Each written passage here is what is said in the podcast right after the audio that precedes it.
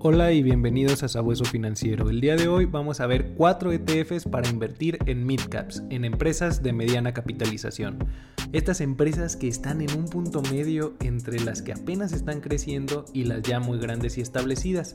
Ya han probado un poco su valor en el mercado y pues bueno, aún parecen ser buena oportunidad de inversión y ganar todavía buenos rendimientos. Así que sin más, vamos al análisis. Muy bien, ya estamos en el primer ETF que vamos a revisar el día de hoy, el cual es el First Trust Midcap Core Alpha Dex Found y con ticker FNX. Este ETF, bueno, el de la casa First Trust, como ya lo estamos viendo, y está enfocado en un índice de Nasdaq, el cual incluye 600, es el índice Nasdaq de 600 empresas de mediana capitalización. Con esto vamos a estar invirtiendo pues en empresas tecnológicas probablemente en su mayoría. Por lo que aquí podemos ver que el precio de salida de este ETF en el 2007 fue de 30 dólares. Tiene un gasto muy alto, de hecho es el más alto de los cuatro que vamos a ver, de 0.59%, por lo que lo pongo eh, viéndolo primero porque es el que menos interesante me parece en ese sentido. Igual vamos a ver cuáles son, cuál es el mejor según mi opinión y actualmente tiene un costo aproximado de 102 dólares con 21 centavos. Esto, bueno, es al momento de grabar el video, sabemos que esto fluctúa diariamente y pues podemos ver que esas empresas van a cambiar de valor diario. Y bueno, ¿cuáles son las principales empresas en las que invierte? Invierte en Discovery, APA Corporation, Continental Resource, Diamondback, Ovintip, Houlihan, Houlihan, Lucky, y bueno, esas son las principales empresas donde invierte. Vemos que prácticamente podemos ver que es un ETF equiponderado, ya que tiene este, pesos muy similares en las empresas. No es equiponderado como tal, pero prácticamente lo vemos así, ya que la que más peso tiene es de 0.45%. Con lo cual vamos a tener una gran diversificación estructural en este ETF, ya que este, si una empresa crece demasiado, pues no nos afecta en el momento que llegue a caer, como si puede ser en índices como el S&P 500 que te dejaré una lista de reproducción arriba en las tarjetas con todas las opciones también equiponderados que tenemos ahí que nos podrían ser una opción más de inversión. Y podemos ver también los rendimientos. Vamos a ver que según el sector donde están antes de ver los rendimientos, está principalmente en el sector financiero, algo que hay que tomar en cuenta, ¿verdad? Con un 20%. Después de ahí industriales, comercio discrecional, eh, tecnología de la información, materiales, eh, real estate, bienes raíces, eh, salud, energía, consumo, consumo básico, utilities y servicios de comunicación. Prácticamente tenemos exposición a todos los sectores de la bolsa, aunque está un poco más cargado en lo financiero y lo industrial. El año pasado pues fue buen año un poco para ambos sectores, sobre todo en la parte industrial, sobre todo en materias primas, aunque aquí no tiene tanto como tal. Pero bueno, vamos a ver esos rendimientos. A 10 años tiene un rendimiento de 13.29% anualizado. No supera el S&P 500 en los últimos 10 años y si lo vemos desde el 2007 antes de la de la burbuja inmobiliaria vemos que tiene un rendimiento del 9.74%, viendo que estos son los rendimientos un poco más acercados o cercanos a los que podemos esperar, porque si vemos en el Year to Day que aún tenemos el del 2021, o sea, sería prácticamente a un año, si vemos es igual, eh, vemos que ha tenido un rendimiento del 25.03% en el año 2021, un rendimiento muy bueno y excepcional, aunque otra vez no supera al S&P 500 como lo estuvimos viendo en el resumen del año, que te dejaré arriba en las tarjetas también para que lo revises. Y bueno, este, prácticamente a 5 años 14%, muy similar a 10 años y a 3 años 22.59%. En los últimos 3 años ha tenido rendimientos pues muy buenos este ETF. Ahora vamos a pasar al siguiente para ver qué más nos ofrece o qué diferencias podemos encontrar. El siguiente que vamos a ver es de JP Morgan, el JP Morgan MetaBuilders US Midcap Equity ETF. Es un ETF de nuevo eh, enfocado a empresas de mediana capitalización estadounidense. Si te gustaría eh, saber de otros ETFs de midcap, pero de países emergentes, países desarrollados, déjamelo saber en los comentarios y déjame saber tu opinión. ¿Qué opinas de los ETFs de midcap? ¿Te parecen interesantes o definitivamente mejor empresas de gran capitalización o empresas de pequeña capitalización? Déjamelo saber en los comentarios. Y, si te está gustando el contenido, dale like. Vemos que este ETF al momento de grabar el video tiene un costo aproximado de 89 dólares con 86 centavos, una variación durante el día que estamos grabando el video. Bueno, lo estamos grabando el día 12, pero aquí el último cierre que tenemos es del día 11. Ah, una disminución del menos 1.58, ya que en los primeros días del año han estado algo movidos en los mercados en general. Y bueno, tiene un gasto de, administración de 0.07%, muchísimo más económico que el ETF anterior. Algo pues importante a tomar en cuenta. Como lo sabemos, este ETF también invierte en empresas de mediana capitalización en un índice de Morningstar. Y aquí podemos ver sus, em, sus gestores, son los gestores que manejan este portafolio, porque sabemos que a pesar de que es un ETF que sigue un índice, pues hay gestores detrás que lo están manejando. Ahora vamos a ver un poco de ese performance que ha tenido, esos rendimientos que ha tenido. Este ETF es de reciente creación, por lo que no tenemos mucha historia. Solamente tenemos a un año vista en el año 2021 con un 17.46%. Si vemos, este ETF no se ha comportado tan bien como el anterior en el último año. Al no tener más historia, también lo dejaría un poquito a lo mejor de lado porque pues no sabemos cómo se vaya a comportar en el futuro. En base a su portafolio tiene 642 empresas, no comenté, no comenté el ETF anterior, pero también eh, comenté que es un índice de 600 empresas, por lo que tendrá esas que mencionaremos en el resumen. Pero bueno, 642 empresas, donde las principales es Zoom Info Technologies, Nuance Communication, Builder First Source, Marathon Oil Corp, eh, LP Financial Holdings, Medical Properties Trust, Trexco, Ares Management, Jones Lang y Massimo Corp. Estas son las principales empresas en las que estaremos invirtiendo en este ETF. Dime, ¿te parecen interesantes algunas de estas empresas? ¿Algunas las conoces?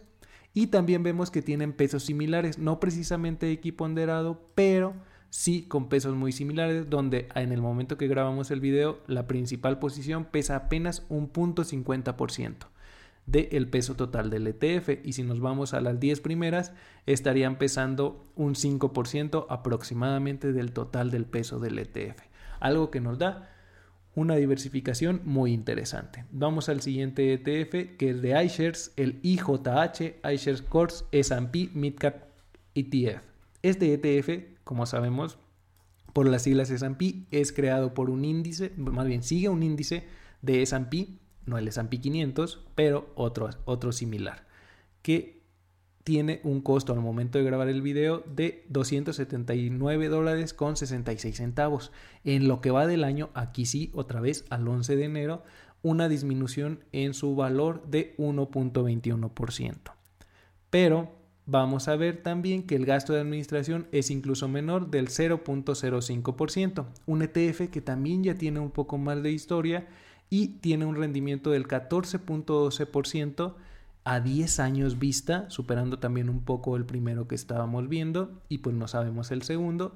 Y en el año 2021 un rendimiento del 24.67%. Desde su lanzamiento, que fue en el 2000, algo interesante, un rendimiento del 10.18%. Son rendimientos bastante interesantes y que nos podrán brindar una diversificación mayor. Por ejemplo, no sé, podrías armar tu portafolio, y esto solo es mi opinión, con eh, un ETF del S&P 500, un ETF de pequeña capitalización, te dejaría arriba en las tarjetas algunos que podrías revisar para ver si son buenas opciones y un ETF de mediana capitalización para tener todo esto junto. También podemos tenerlo todo en un solo ETF, del cual si te gustaría que habláramos, déjamelo saber en los comentarios. Una calificación ESG eh, de MSCI le otorga la calificación A. Quiere decir que estas empresas pues están tratando de hacer algo en general, o sea, todas, a lo mejor unas menos, otras más, pero algo por el medio ambiente y todo lo ESG. Vemos que las principales posiciones que tiene este ETF es Molina Healthcare, Camden Property, mm, Builder First Source, Medical Properties, Trex, Cognex, Jones Lang, Massimo Corp y Nordson Corp. Graco también es la última de las 10 primeras posiciones. Vemos que son empresas similares a la anterior, pero diferentes al primer ETF. Eso es una de las cosas que a mí me parece interesante de los ETFs de First Trust, que a lo mejor no había comentado.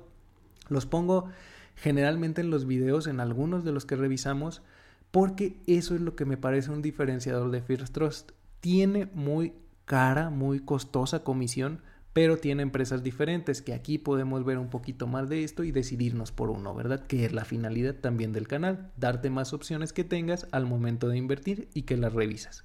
Vemos también que eh, igualmente la primera posición no pesa más del 1%, pero estas en general pesan un poco más. No mencionamos cuántas empresas tiene, me voy a regresar un poco para mencionar ese número de empresas. Aquí son menos 404 posiciones de este ETF, ya que su índice de referencia es el S&P Midcap 400 Index, eh, un índice que debe tener 400 empresas.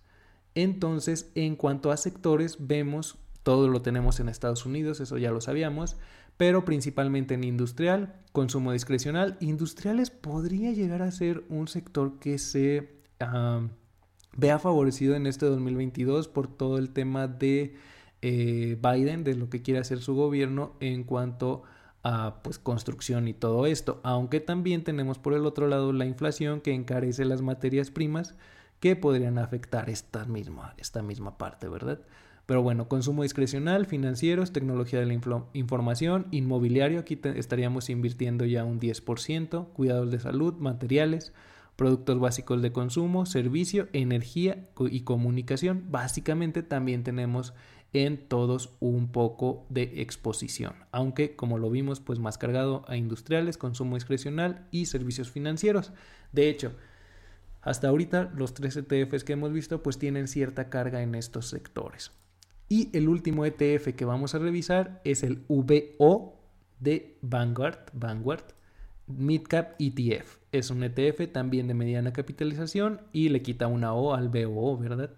Sería la diferencia en su ticker. Este sigue un índice que es el CRSP US Midcap Index. Ese es el índice de referencia de este ETF, en el cual se creó en 2004 Vemos que es de renta variable, su índice ya lo vimos, eh, el domicilio está en Estados Unidos de este ETF y vamos a ver los rendimientos que ha tenido. A 10 años, 15.12%, me parece, si no ahorita lo vamos a ver en el resumen, que ha sido el que más rendimiento ha tenido en el largo plazo en estos 10 años y quedamos que se creó en 2004, por lo que desde 2004 ha tenido un rendimiento del 11.02% y vemos que en el último año 2021 un rendimiento del 24.50%. Un rendimiento pues bastante interesante como lo comentábamos, pero que no llegó al S&P 500. Al final, en el último año por lo menos las empresas grandes son las que mejor rendimiento tuvieron eh, comparativamente. Aquí vamos a ver también, nuevamente, todo está en Norteamérica, en Estados Unidos específicamente. Aquí lo vemos un pequeñísimo porcentaje en otra región, pero bueno, eh, tecnología a este ETF, a pesar de no seguir el índice Nasdaq como comentábamos al principio, su principal eh, sector del fondo es tecnología, después de ahí industrial, consumo discrecional, finanzas, cuidados de salud, bienes raíces, servicios públicos, energía, productos de consumo, materiales y telecomunicaciones. Con las principales empresas que tiene dentro es Marvel Technology, Xilink, Dexcom, Synopsys, Palo Alto Networks, IQ Via Holdings, MSCI. Este, este, esta empresa eh, me gustaría platicarla en el canal. Déjame saber si te parece interesante porque es una forma diferente de exponernos a la gestión indexada. Entonces es bastante interesante. Cadence, a Anfenol, Digital Realty son las principales eh, empresas que están dentro de este ETF. Así que vamos a regresar al resumen para ver cuál para mí es el mejor ETF para invertir en Midcap. Muy bien, ya estamos de regreso en la presentación y si ya llegaste hasta aquí, déjamelo saber con un emoji de perrito y dime qué opinas de las empresas de Midcap y de los ETFs que revisamos el día de hoy. Muy bien. En cuanto a costo, el más costoso de los cuatro es el IJH con 279 dólares y el más económico de adquirir es el BBMC de eh, JP Morgan. Pero bueno, esto es solamente el costo, ya que si vemos el costo de administración, cuánto nos cuesta tener estos ETFs, el más costoso es el FNX con 0.59 y el más económico es el VO con 0.04%. Entonces, es importante que al momento de tomar una decisión, pues pensemos bien cuánto queremos pagar por mantener esas empresas dentro o cuál o si esas empresas diferentes que estábamos viendo que tiene FNX, pues valen la pena invertir en ellas. Después, en cuanto a empresas, todos los ETFs tienen entre 300 empresas y 600 como lo estábamos comentando. También podemos ver que en cuanto a rendimiento no tenemos el rendimiento a 10 años de BBMC y en cuanto a los demás, el que mejor rendimiento ha dado a 10 años es el VO con 15.12, después IJH 14.12 y en último lugar 13.29 para FNX de First. En el último año, en el 2021, tuvieron un rendimiento de 24.67 IJH, 24.50 VO, 17.46 BBMC y FNX, el gran ganador en ese último año, 25.03%. Entonces podemos ver que han tenido rendimientos similares a excepción de BBMC. Los otros tres se quedan más o menos eh, con diferencias de menos de un medio punto porcentual. Entonces en el último año. También eh, a 10 años vemos que prácticamente la diferencia es un punto porcentual, uno, uno y medio de punto porcentual de diferencia entre el VO y el FNX. La diferencia la hace la comisión mayor. Y también el tracking error que desde mi punto de vista el que peor lo hace, bueno, de los datos que revisamos, es el FNX con 0.96% en negativo de su índice de referencia y el que mejor lo hace en este sentido es el VO con menos 0.07 respecto a su índice de referencia en los últimos 12 meses. Esto es variable, puede cambiar, pero vemos que el equipo gestor de VO, IJH e incluso BBMC siguen muy adecuadamente sus índices de referencia, por lo que desde mi punto de vista y en mi opinión el mejor ETF para invertir en midcaps es el VO, después de ahí el IJH, ya que estos son los que tienen menores costos de administración, rendimientos adecuados a 10 años y pues nos dan una exposición bastante interesante a ese sector, a las empresas de midcap. En tercer lugar, el BBMC incluso lo pongo por arriba del FNX porque tiene un costo de administración muchísimo menor, aunque no tiene una historia tan larga. Por eso también a lo mejor se va al tercer lugar y los rendimientos en el último año pues fueron superados por mucho por los otros ETFs, casi 7% de rendimiento mejor en los otros ETFs aunque el FNX lo pongo en último lugar y es sobre todo por su costo de administración. Y esto recuerda, es mi opinión, déjame saber la tuya en los comentarios. ¿Cuál te parece más interesante? ¿Crees que el FNX lo siga haciendo tan bien como lo hizo el último año o crees por el contrario que alguno de los otros será el que lo siga haciendo mejor en el largo plazo? Hasta aquí el video de hoy. Muchas gracias por escucharnos. Recuerda que si te ha gustado el contenido, dale like, suscríbete, activa la campanita de notificaciones para que no te pierdas de próximos videos. Igualmente en la descripción de nuestros videos encontrarás contenido que te será de valor y utilidad para seguirte formando en esto de las inversiones y con el tiempo llegar a la libertad financiera. Recuerda también que encontrarás algunos códigos de referido que si los utilizas obtendrás algunos beneficios y estarás apoyando al canal, lo cual te agradecemos de antemano. Muchas gracias y hasta pronto.